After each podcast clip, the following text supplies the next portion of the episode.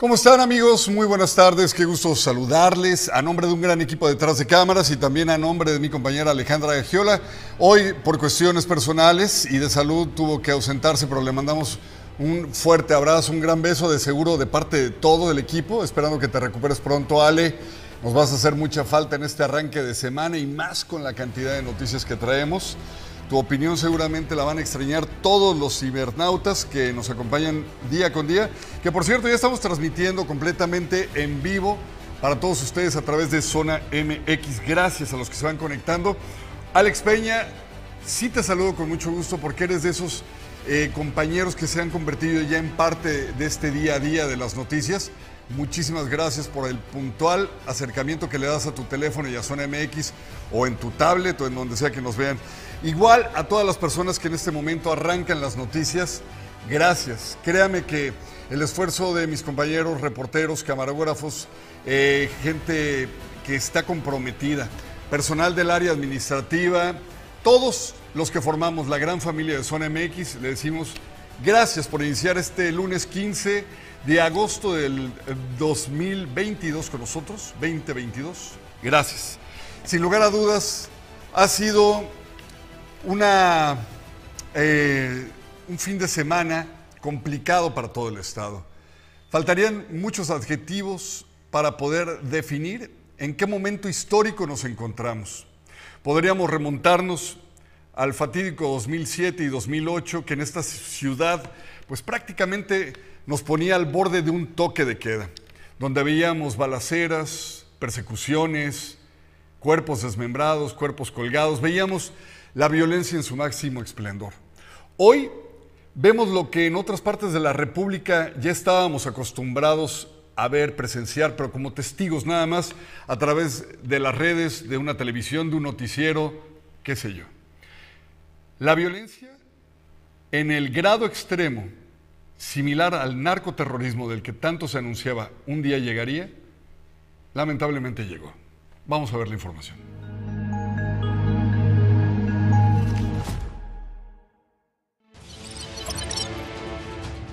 Jornada de narcoterrorismo es lo que se vivió en Baja California, luego de que el crimen organizado provocó incendios en al menos 34 vehículos en el estado desde el pasado viernes y que continuaba hasta la madrugada del lunes. Así lo señaló el presidente de Coparmex Tijuana, Roberto Rosas. Es terrorismo. Entonces, reiteramos, volvemos a exigirles la promesa de campaña que hizo con todo respeto a la gobernadora del estado, la alcaldesa, que, nos den protección para que sigamos generando empleo. La jornada violenta dejó afectaciones económicas y sociales.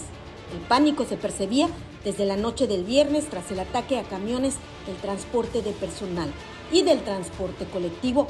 Pararon operaciones al no garantizar la seguridad para realizar su trabajo. Cientos de personas quedaron varadas. Fue a través de raites que pudieron regresar a sus casas y de camiones que envió el gobierno del estado para trasladarse. Cañada, retorno, Raite. Qué buena onda, ¿eh? Y llegamos a la iglesia de Encarnación porque van a Pacífico. Cañada y retorno, quien quiera Raite. Con confianza, ¿eh?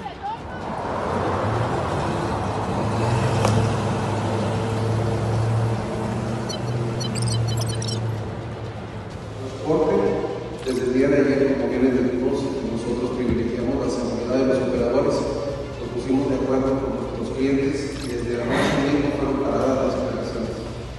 Entre toda índole, tanto automotriz, médica, de lo que quieras que movemos diariamente.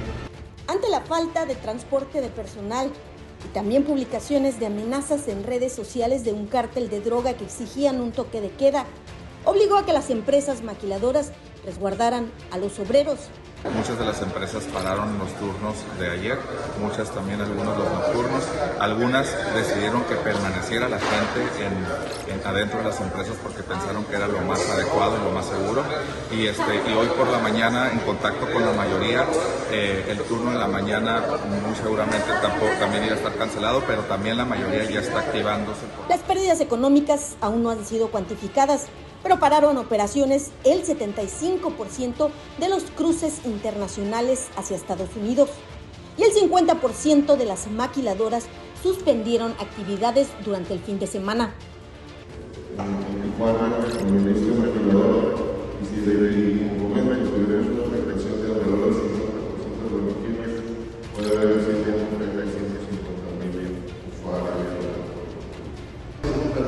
en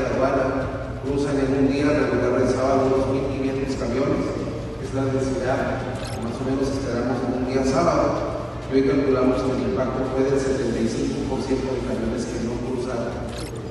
Entonces, creo que hacemos nuevamente un llamado importante. Este sábado las calles lucieron desoladas en Mexicali, Tijuana, Tecate y Ensenada, con excepción de playas de Rosarito donde se desarrollaba un festival de reggaetón.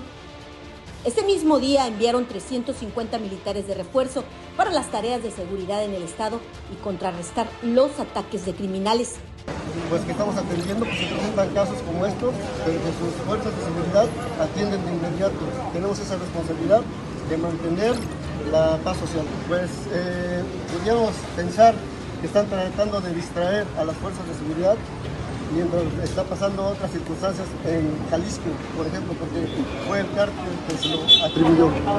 El día de ayer se presentaron 24 incendios, únicamente vehículos eh, eh, incendiados. Asimismo se tuvieron 8 detenidos, los cuales están eh, con las respectivas autoridades, con la Fiscalía del Estado. 8 detenidos por todo el Estado. Hasta el momento fueron 12 personas las detenidas relacionadas con los delitos de delincuencia organizada, también relacionados con la quema de unidades, trasladados vía aérea a la Ciudad de México, a la Fiscalía especializada en materia de delincuencia organizada. El gobierno federal informó que los disturbios se le atribuían a cárteles de drogas. Extraoficialmente corrieron videos de que a los delincuentes les pagaban 3 mil pesos por cada unidad quemada para generar pánico entre la población. No están que nos dieron 3 mil pesos y que por cada carro que quemaron. Y pues cuando salimos de la casa, miramos que llevaban la corta, todo, todo eso, y subimos los de gasolina. Y llegando acá donde fue el evento, pues se le atravesó un carro, iba a puntear, eh, cañonaron, atravesaron tres carros, y cuando nos atravesaron, nos metamos los molotov. Prendieron fuego y ellos se fueron a la fuga. La gobernadora de Baja California hasta el momento no ha dado las cifras oficiales de los disturbios. Es a través de redes sociales que ha dado comunicados escuetos. Han pasado tres días de los siniestros que algunos sectores empresariales y partidos políticos calificaron como actos de narcoterrorismo y hasta el momento la gobernadora de Baja California, Marina del Pilar Ávila Olmeda, no ha dado declaraciones a los medios de comunicación, tampoco ha dado cifras oficiales del número de vehículos incendiados o de los detenidos. Nos hemos enterado los medios de comunicación porque vamos al lugar de los hechos para mantenerlo informado. Durante este lunes se regresaba a la normalidad pero con miedo. Ciudadanos señalaban que no sabían si la violencia avanzaría. Otros se quedaron dos días sin trabajo luego de que se suspendieran actividades. Con imagen edición de Tania Hernández informó para Notizona MX. Ana Lilia Ramírez.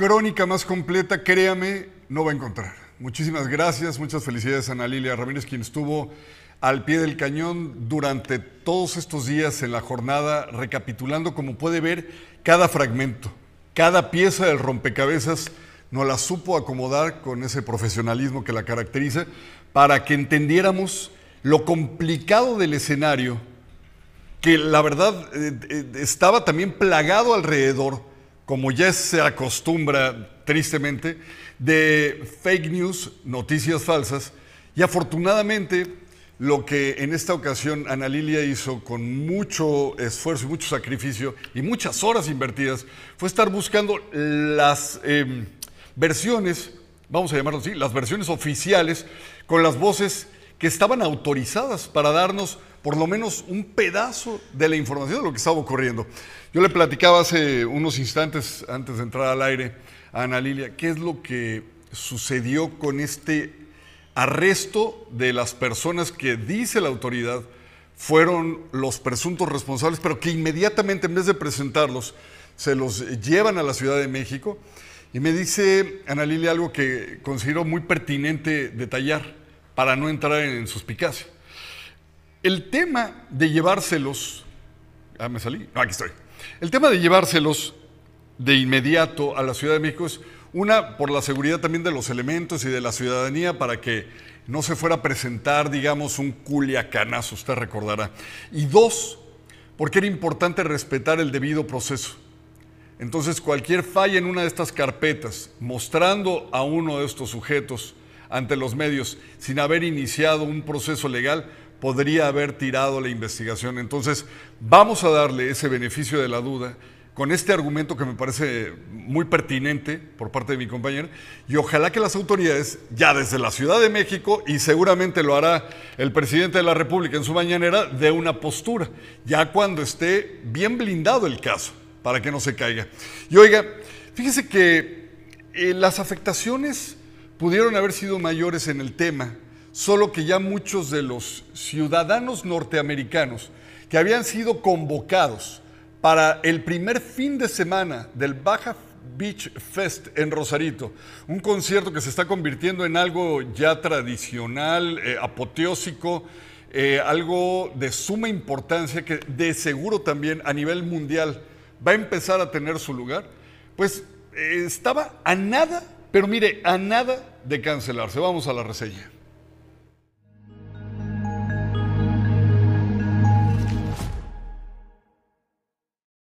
Presidente del Consejo Coordinador Empresarial en Playas de Rosarito, Gustavo Torres Ramírez, señaló que tras los actos violentos registrados en el estado, se tuvo una cancelación hotelera del 3% para las próximas semanas. Hemos visto y estamos preocupados si ha habido cancelaciones para el próximo fin de semana, que es el segundo Beach Fest, porque hay dos Beach Fest seguidos, entonces sí hemos visto algo de cancelaciones para el Beach Fest que viene y para los demás fines de semana de agosto y de septiembre.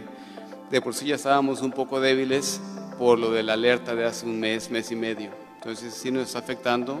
El Rosarito depende del 70 o más 70% del turismo. Señaló que el evento más importante, el Festival de Reggaetón, continúa en pie. Sin embargo, tras darse a conocer las alertas de viaje emitidas por los consulados de Estados Unidos y Canadá, habría cancelación de más estadounidenses o canadienses que no vendrían al evento.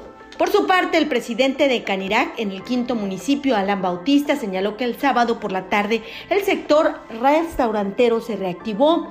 Algunos contratiempos han tenido de trabajadores por falta del transporte público durante ese fin de semana hizo un llamado a los tres órdenes de gobierno para que garanticen la seguridad en el quinto municipio. Exigir a las autoridades una estrategia enérgica en materia de seguridad, creo que ya fue suficiente eh, lo suscitado en nuestro estado durante meses y creo que el día de ayer fue la gota que derramó el vaso.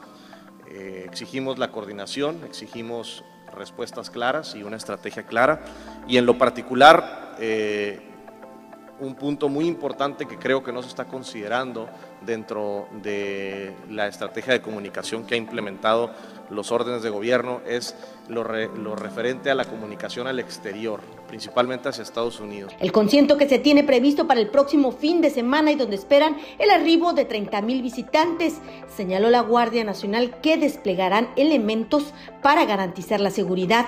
¿Qué van a reforzar? Vamos a reforzar la seguridad. Con imagen y edición de Lordan García informó para Notizona MX.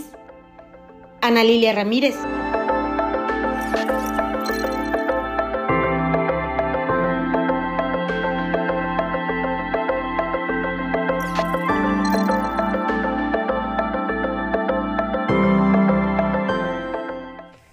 Al inicio de este espacio informativo le decía que todo pareciera como pequeñas piezas de un gran rompecabezas que debemos de armar de a poquito. Ya vimos un panorama general, pero la mayoría de las noticias emanaron de Tijuana.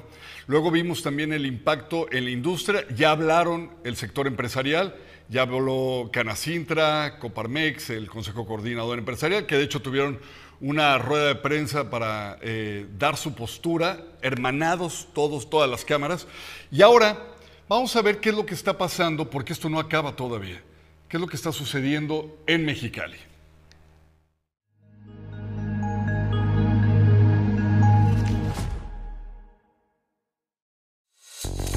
Después de los hechos de violencia en Baja California, hay una discusión pública sobre si las autoridades fallaron en la estrategia de seguridad donde se incluye la comunicación hacia la población durante y después de los desmanes.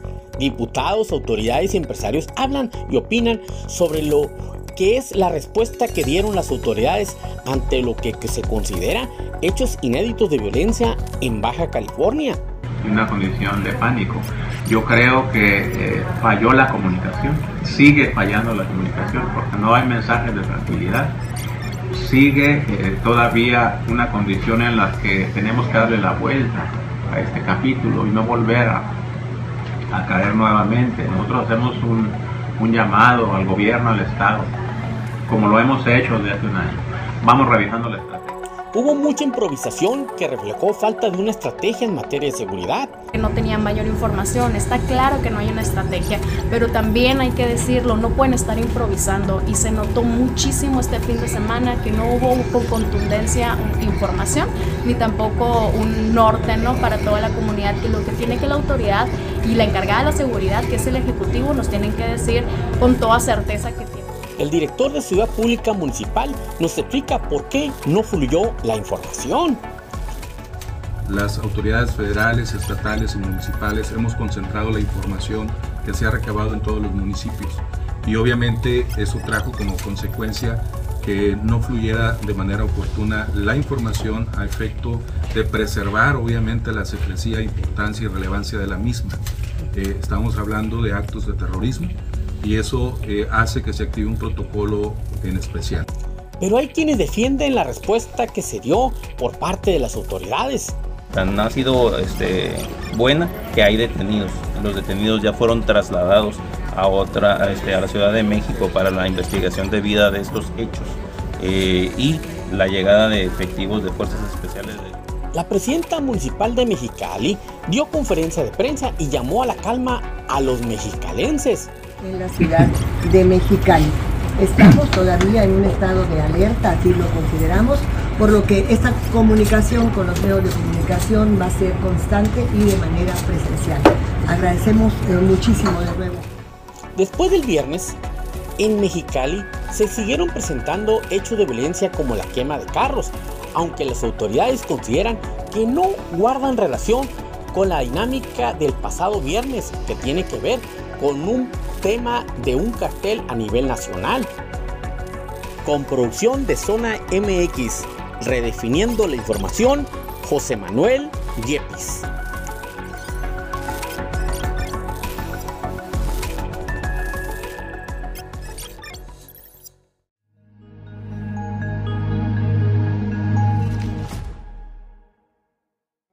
Muchísimas gracias a quienes se están conectando. Gracias Alex Peña, ya lo habíamos comentado. Daniela García, muchas gracias Dani, Raquel Jiménez.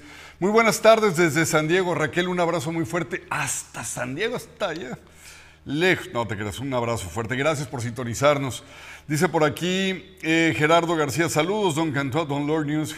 Gracias, Gerardo. Dice, bonito inicio de semana. Gracias, Lordan. Tati, hola, ¿cómo estás? Ale, te extrañamos. Sí, la verdad que sí. Juan Manuel Castro Patiño, saludos, buenas tardes, mis conductores favoritos. muchas gracias. ¿Qué hubo, tío? ¿Cómo estás? Juan. Juan Manuel Castro Patiño, y va a decir que era pirotecnia, no incendios. Gracias, Andy Aro. Muchísimas gracias a la gente que se está conectando. Eh, es un verdadero placer trabajar para todos ustedes y darles la información, aunque esta a veces no sea bueno, no a veces, en la mayoría de los casos no sea grata. Déjeme continuar porque eh, sigue. Todo lo que brotó desde el viernes, haga de cuenta que es como una fuente que no ha, no ha terminado de emanar. Debido a la falta de resultados en materia de seguridad y el narcoterrorismo que se registró durante el fin de semana en el estado, el presidente del PAN en Baja California, ahora sí, ¿verdad? Salió la oposición, miren nomás, tan calladitos que estaban Mario Zuna Jiménez y la diputada Alejandrina Corral, coordinadora parlamentaria del PAN en el Congreso del Estado, exigieron la renuncia del fiscal general de Baja California, Iván Carpio Sánchez, y del secretario de Seguridad Pública del Estado, Gilberto Landeros. Nosotros que si no pueden renuncien. Y también ya se están expresando otras voces de la, de la sociedad, que eso nos da gusto, porque vienen en el acompañamiento de lo que nosotros sentimos como sociedad donde no están dando resultados en esta Mire, me llama mucho la atención que se manifiesta ahora sí, pero ahora sí en este momento donde es fácil subirse a un carrito de esta índole la oposición. Oposición que ha brillado por su ausencia, hay que decirlo. Y no solo para con este evento. La oposición parece ser que es una palabra inexistente. Ya hablo del PRI, que hay que nada más bajar por la internacional y ver cómo están sus instalaciones.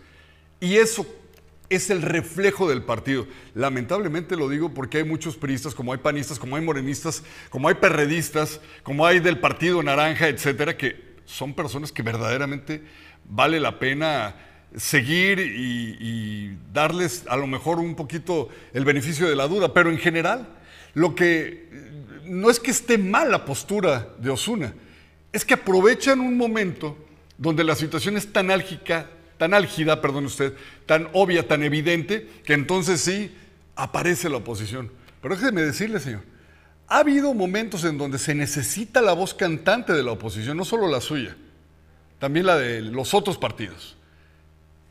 Calladitos, pareciera como si hubiera una especie de contubernio con los partidos en el poder, con el partido prácticamente en el poder, y no se vale. Ya que dieron la cara, ya que agarraron un micrófono y criticaron lo que está sucediendo, por favor, no lo suelten, se necesitan contrapesos. Uno de ellos es precisamente el que les voy a comentar a continuación, luego de los hechos violentos que se registraron aquí en el estado. Francisco Moreno Barrón, arzobispo metropolitano de Tijuana, pidió a los feligreses oración constante por la paz en México y, por supuesto, aquí en la entidad. Oiga, Montserrat Caballero, Montserrat Caballero Ramírez, la presidenta municipal de Tijuana, envió un mensaje dirigido a grupos criminales que realizaron la quema de vehículos durante la tarde y noche del viernes, todo esto que hemos comentado. Ella indicaba con estas palabras, cobren las facturas a quienes no les pagaron lo que les deben, no a las familias, no a los ciudadanos que trabajan. Bueno, pues estas palabras, estas frases hiladas una y otra vez y repetidas a nivel nacional, han desatado una serie de interpretaciones y sobre todo preguntas que han rebotado en todos lados de la República Mexicana y también a nivel internacional. Y mire que he estado monitoreando los medios a nivel internacional y no dan crédito a lo que se dijo. Eh, pocas veces se había visto esto. Dejamos abierto este espacio de Zona MX, de Notizón MX, para una aclaración de ser necesaria, de ser requerida y de ser este el deseo de la alcaldesa. Podríamos suponer, hoy lo escuché en dos noticieros donde la entrevistaron en la mañana, que decía que sus palabras no las iba a desdecir, que fueron interpretadas de otra manera y que en Tijuana hablamos de manera silvestre, fueron sus palabras, y que es una manera de referirnos a cierto tipo de elementos, y no lo dudo, nada más que fueron demasiado contundentes, dando a entender que ella sabía o que asumía a quienes le tenían que cobrar eso que decía le debían, esas facturas. Y ahí es de donde entonces se derivó una serie de críticas que, como repito, si la alcaldesa quisiera en algún momento hacernos el favor de acompañarnos y platicar acerca de lo que dijo y desmenuzarlo palabra por palabra, este es un espacio que está abierto para ella. ¿Sabe quién dice algo diferente? el presidente de la República y se lo comento ahorita en el flash informativo. Mis declaraciones fueron polémicas, pero yo estoy para proteger a Tijuana. Definitivamente, si alguien tergiversó mis declaraciones, vuelvo y repito, la forma es fondo, pero nosotros estamos listos para proteger a los ciudadanos. Y de ninguna manera vamos a solapar la violencia. Por eso nuestros casi 2.000 policías estaban atentos y dimos ese mensaje porque somos el primer respondiente. Sí, ciertamente. La policía municipal es una policía que eh, previene. Lamentablemente en este caso no se previno ni por la municipal, ni por la estatal, ni por la federal, ni por nadie. Entonces, ¿qué es lo que sucedió? Pues se desató el caos.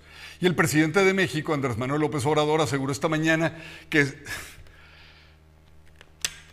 Déjeme agarrar aire porque esto sí necesito decirlo como es buscando la forma de taparme la boca de manera que no me salga una, un improperio. Dijo que esto es de sus opositores, que están exagerando respecto a los hechos de violencia que ocurrieron en diversos puntos del país. Ni siquiera habla solo de Tijuana o de Baja California, no, de los últimos días, que dejaron a centenares de muertos y heridos, principalmente en el norte del país. Y dice, estas son sus palabras, lo voy a citar. Están exagerando nuestros adversarios. Está como montado, es propagandístico. No hay ningún problema mayor, pero si quieren agarrar esa bandera de la violencia, agárrenla. Y dijo que solo hubo, así, tal cual, perdóneme que lo vuelva a decir, que solo hubo 196 muertos entre el viernes 12 y el domingo 14 de agosto, pero aseguró que fue el fin de semana que menos muertos ha habido.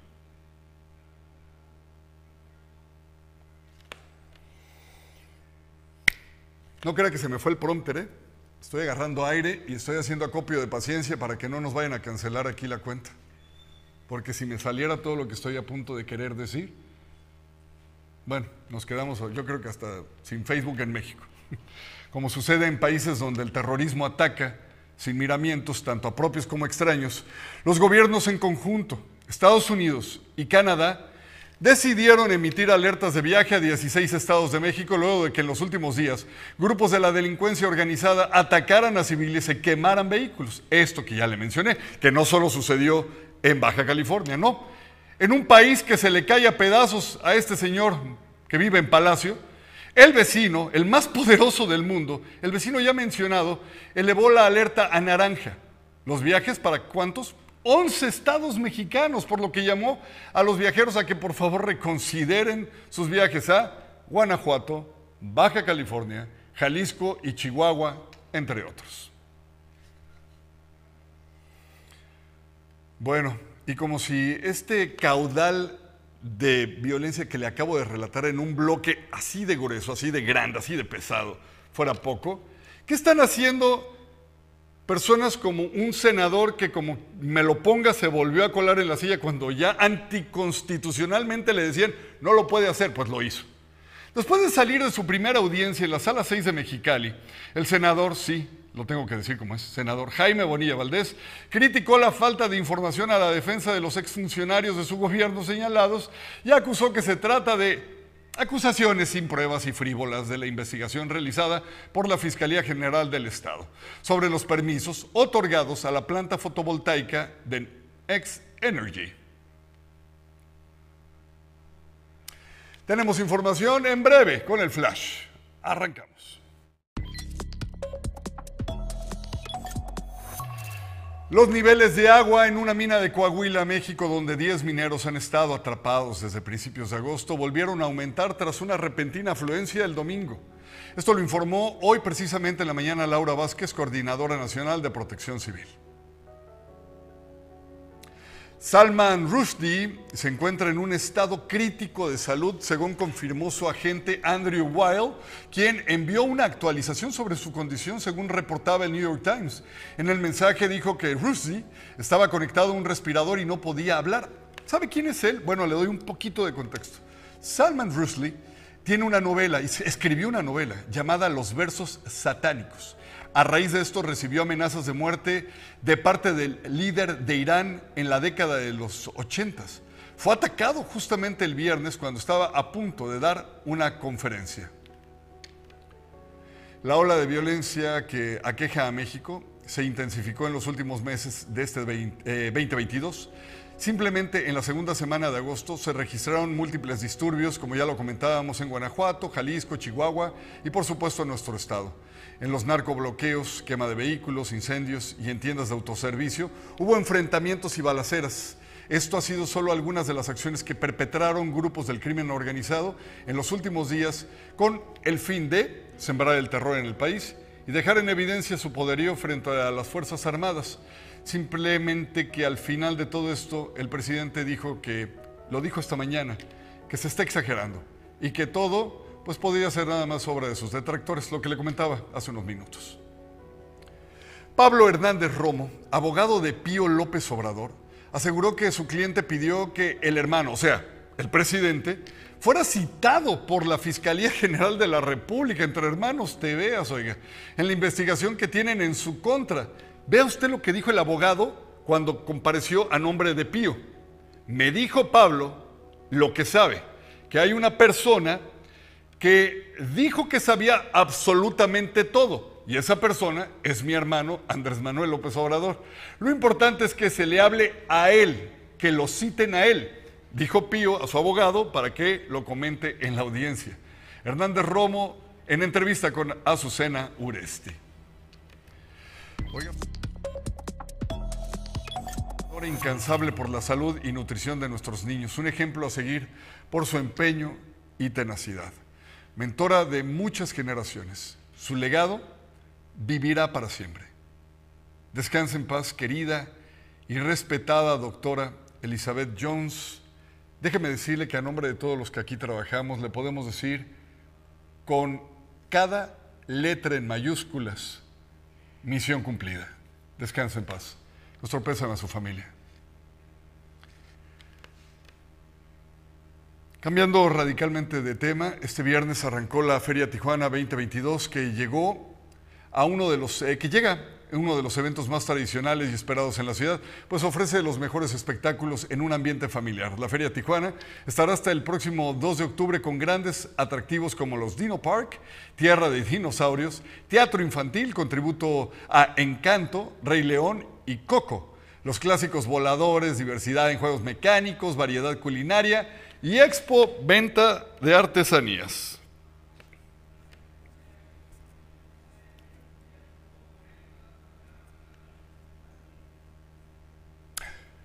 Fíjese que viene a la región uno de los grandes, podríamos decir que de esos últimos monstruos de la música, Roberto Carlos, el brasileiro, portugués, eh, Roberto Carlos, va a estar el 20 de agosto a las 9 de la noche, ya, ya es en serio, es en serio, va a estar en Barón Balché, en el Valle de Guadalupe, se va a poner esto, con el favor de Dios y mientras tengamos pues un fin de semana, ¿verdad? Eh, de paz, ojalá que así sea, porque queremos retomar nuestras actividades, queremos retomar nuestra vida, y sobre todo la vida de los conciertos en el Valle. Barón Balché, Valle de Guadalupe, 20 de agosto, 9 de la noche. Compre ya sus boletos porque, como cualquier aguilucho, vuelan.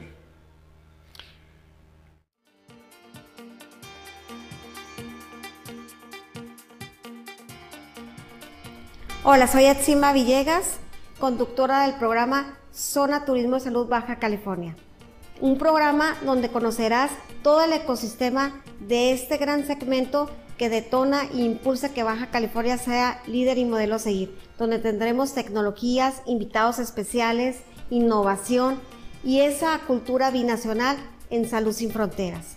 Muchas gracias, síguenos acompañando.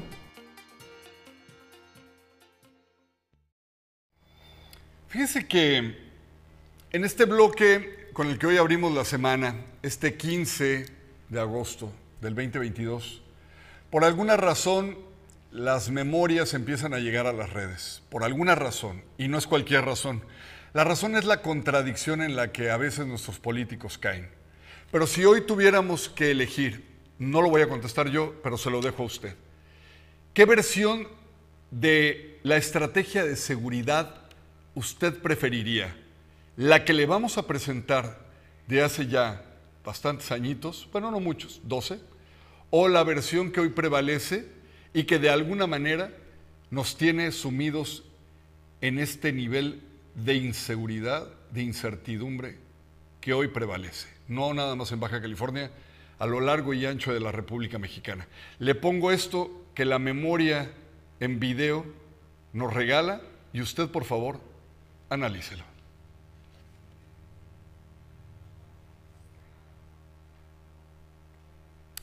Sí, es algo que le tenemos.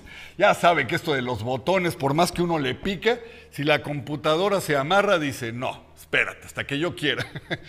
y después de mi entrada más poética, no sé cómo le voy a seguir, pero mire, ya lo tenemos. ¿Para qué le hablo más? ¿No? ¿O sí? Si lo tenemos, no lo tenemos. Mire, estamos batallando con una computadora que yo creo que a lo mejor está diseñada en los tiempos de la 4T, porque no más que a este joven, pequeño expresidente, pequeño digo porque chiquito, no por, porque haya sido pequeño en sus alcances. De hecho, es uno de los que ha sido catalogado como de los mejores presidentes que tuvimos en la República Mexicana. Para otros, de los peores. Ese es un debate que jamás nos pondremos de acuerdo. Usted incluso a través de las redes lo puede calificar. ¿Qué sentiría? ¿Que fue de los mejores o de los peores? Se lo dejo a su elección, nada más que me dicen, si ya lo tenemos, lo echamos a volar. Vamos a escucharlo. Si es no, entonces lo guardamos para más al rato. Mire, qué lástima. Se trataba, ¿sabe qué? De una postura de Felipe Calderón, hablando precisamente de un clímax de violencia como el que hoy tenemos, como el que hoy está reinando en toda la República Mexicana. Y hablaba precisamente de la antítesis en materia de seguridad que hoy prevalece, la estrategia de abrazos, no balazos, acusarlos con sus mamis, con sus abuelas o agarrarlos a librazos. Esta estrategia que hoy nos propone la 4T es precisamente la versión contraria a lo que decía hace algunos ayeres el presidente Felipe Calderón y se lo queríamos mostrar para que usted nos dijera si se queda con un combate frontal a la delincuencia organizada o prefiere la estrategia que hoy en día tenemos. Si al final del día el resultado es el mismo, tanto como combatiéndolo, como permitiéndolo eh, seguir, la versión entonces de lo que usted nos diga será la que se respete. Me dicen que nada más con un poquito que nos vayamos, la tendremos, y ya lo estoy haciendo muy cansada, pero bueno, ¿sabe qué? Afortunadamente tengo sus comentarios, tengo su conexión, y a todos ustedes les voy a dar un súper abrazo muy fuerte. Gracias a Alex Peña, gracias a la familia García que nos está viendo, a Raquel Jiménez. Ya va, está cayendo el video, ¿eh? Haga de cuenta que se está cargando como cuando descargábamos canciones en Ares, con todo y virus. Haga de cuenta. Alex Peña dice que nos ve en su teléfono. Muchas gracias, Alex. Yo también en el teléfono es donde veo las noticias. Dice eh, Tati Alejandra, hola Luis Eduardo, ¿cómo estás? Buenas tardes. Ya no sé qué más saludos inventar. Juan, ¿cómo estás? Castro Patiño va a decir que era pirotecnia y no incendios. Vámonos mejor si me lo tiene o no lo tiene. Es que ¿sabe qué? Le voy a decir qué es lo que pasa. ¿Por qué vamos a proteger a la computadora que ni sentimientos tiene? La computadora agarró y se frició. La computadora que agarra y avienta nuestros videos se congeló y ya ni reseteando le está queriendo agarrar. Y entonces, ¿qué cree? Que estamos varados en este mar de la ignominia, presas, todos aquí de la tecnología, sin saber cómo salir de esta atolladero y nosotros alargando y alargando. Pero bueno, si ya no lo tenemos, 15 segundos me dicen, oiga, es una cuenta regresiva. Si este video de la pifia espantosa no se hace viral, ya no sé qué hacer para hacernos virales en Zona MX. qué angustia vida de mi vida. ¿Ya lo tenemos? Bueno, contemos por favor. Cinco, cuatro, tres, dos, donde no salga, ¿eh? Dos, uno, arranca. Se trata de una violencia de bandas criminales que han tratado de apoderarse de la sociedad. Y por esa actitud, como la tuya o de la quienes te mueven, de decir que el gobierno no se meta con los criminales, los criminales se fueron apoderando de grandes ciudades, de grandes poblados y de estados completos del país. Por esa razón, por creer que el gobierno no se debe meter, por creer que el gobierno es el que genera la violencia. No, la violencia la generan quienes con las armas están buscando dominarnos e imponernos su ley. Y no, aquí la ley no es ni del Chapo, ni de los Zetas, ni del Golfo. Aquí la ley es la que nos damos los mexicanos y no permitiremos que otra ley se imponga sobre la ley de los mexicanos. Ellos son los que con sus armas están queriendo aprovecharse y quedarse con las rentas de la gente y por eso extorsionan y por eso secuestran y por eso cobran derecho de piso. Y lo que más quisieran los criminales es un gobierno como el que tú reclamas, un gobierno que no se meta con ellos. Yo no digo que tú vengas a defender los intereses de ellos, lo que sí te digo es que quienes pretenden que el gobierno se quede cruzado de brazos, no defienda a la gente y que los criminales hagan lo que se les dé la gana con la gente, están muy equivocados. A lo mejor viene otro presidente y a lo mejor si hace exactamente lo que tú quieres, que no se metan, se va a quedar sentadito, calladito, volteando para otro lado, pero pensar que eso va a acabar con la violencia o con la criminalidad es una ingenuidad. Se dice de otra manera en mi tierra, pero estamos en público.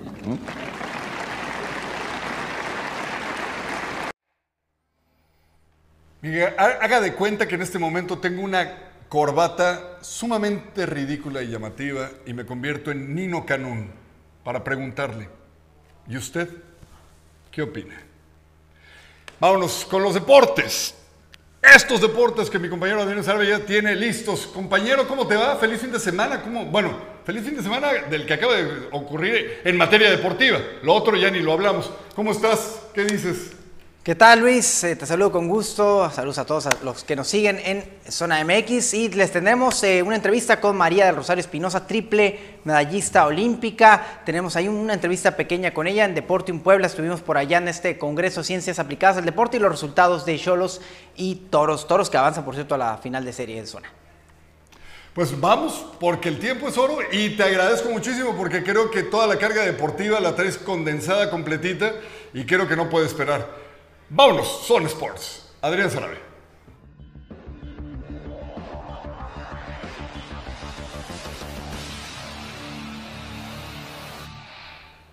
Bienvenidos a Zonas por la otra cara del deporte, un ángulo distinto de apreciar el mundo deportivo.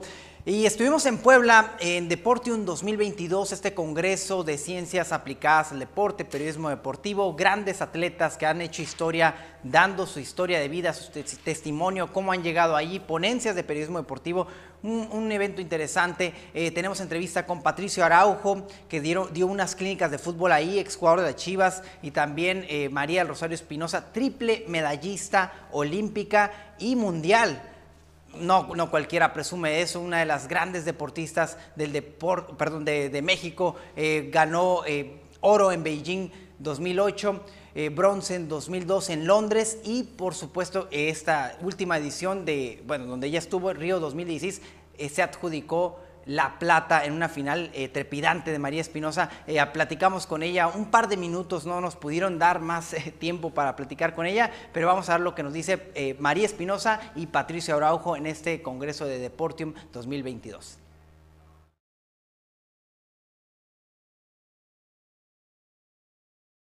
Bueno, María, cuéntanos tu experiencia aquí en Deportium y si ya habías tenido alguna otra experiencia de este tipo. No, la verdad es la primera vez que estoy aquí en Deportium. Eh, creo que me tocó esta quinta ocasión que se organiza, pues estar aquí en, esta bella ciudad de Puebla y muy contenta, la verdad que pues feliz por haber compartido mi experiencia. Oye, eh, y el ser la atleta, te nombran así como la de las más importantes, las más exitosas, cargar con esa losa es eh, complicado para ti. ¿Cómo lo ves tú desde tu punto de vista? Bueno, creo que he disfrutado cada competencia en la cual he estado y no es tanto una losa eh, la cual tenga en, en mis hombros, al contrario, creo que es una motivación y algo que desde un inicio siempre había deseado, ¿no? Dejar huella en el deporte mexicano. Por último, María, eh, ¿qué hace falta para que le vaya mejor a, en Taekwondo comparado a México, comparado con estas últimas eh, Juegos Olímpicos de Tokio? Pues hay que seguir trabajando muy fuerte desde las bases hasta los chicos que ya están en selección nacional, pero pues al final todo es trabajo. Muchas gracias, María. Gracias. Estas clínicas de fútbol en Deportium 2022 me gustaron bastante. Creo que fue una experiencia muy linda. Hoy en día eh, es bueno transmitirle la experiencia que tiene uno en el fútbol a los jóvenes. Y hoy, hoy precisamente tuve muy buena respuesta de todos, todos estuvieron muy atentos, todos estuvieron de verdad con todas las pilas puestas y me llevo también el, el gran cariño que me mostraron tanto a mí como a mi esposa, todos los jugadores que hoy tuvimos dentro de la cancha. Bueno, siento que se puede rescatar muchísimas cosas en el deporte con este tipo de clínicas, con este tipo de eventos y sobre todo en la edad en la que están los chavos. Es una edad donde pueden llegar lejos, es una edad donde pueden querer otras cosas y siento que si los motivas o los incentivas de cierta forma van a poder lograr muchos de ellos sus objetivos y quien no se va a ser muy competitivo en la vida. La verdad ahora que volví al Estadio Cuauhtémoc, híjole, extraño muchísimo las canchas, tengo que poner en forma, tengo que hacer muchas cosas para, para poder estar otra vez ahí y que se me dé la oportunidad.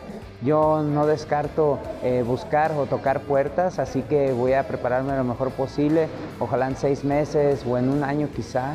eh, tener la oportunidad de regresar. Esperemos que sean seis meses este, esta próxima valoración en, en diciembre que tienen ese lapso y ojalá y se me pueda dar.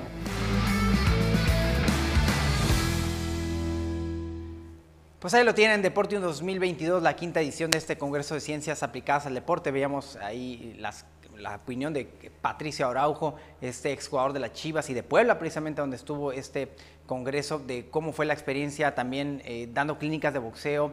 Eh, Eric Terrible, Terrible, perdón, Terrible Morales estuvo ahí también presente.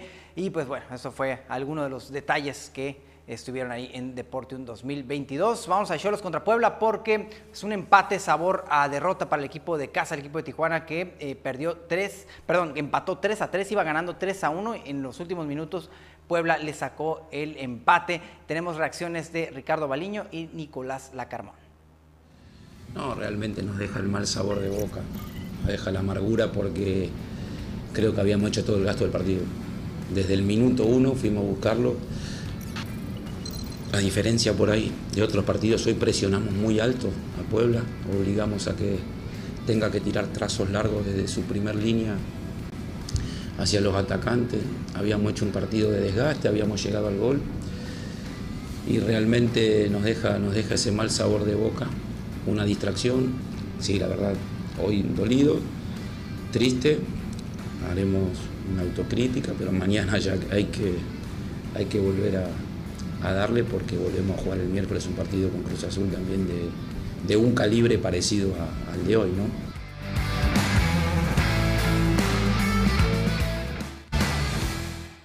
Perfecto, pues ahí tenemos las reacciones del técnico. Eh, Toros de Tijuana, eh, pues también, bueno, ganó, ganó ante eh, Rieleros de Aguascalientes, 11 carreras a 1 y la serie la barrieron 4 a 0. Este fue el resultado de Toros en contra de Rieleros de Aguascalientes. El próximo rival de la serie de zona, de la final de serie de zona, será este viernes.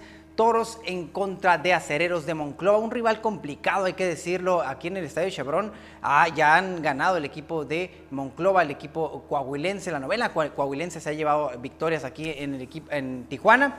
Y pues bueno, este es la próxima, el próximo fin de semana donde se van a enfrentar Toros en contra de Acereros. Bien, pues esto ha sido todo en Zona Sport. Quédense en la esquina del boxeo a las 7:15 de la noche. Tenemos entrevista con Omar Pollo Aguilar que enfrentará a Lindolfo Delgado este sábado en el Pechanga Arena. Los veo en la esquina del boxeo a las 7:15 de la noche.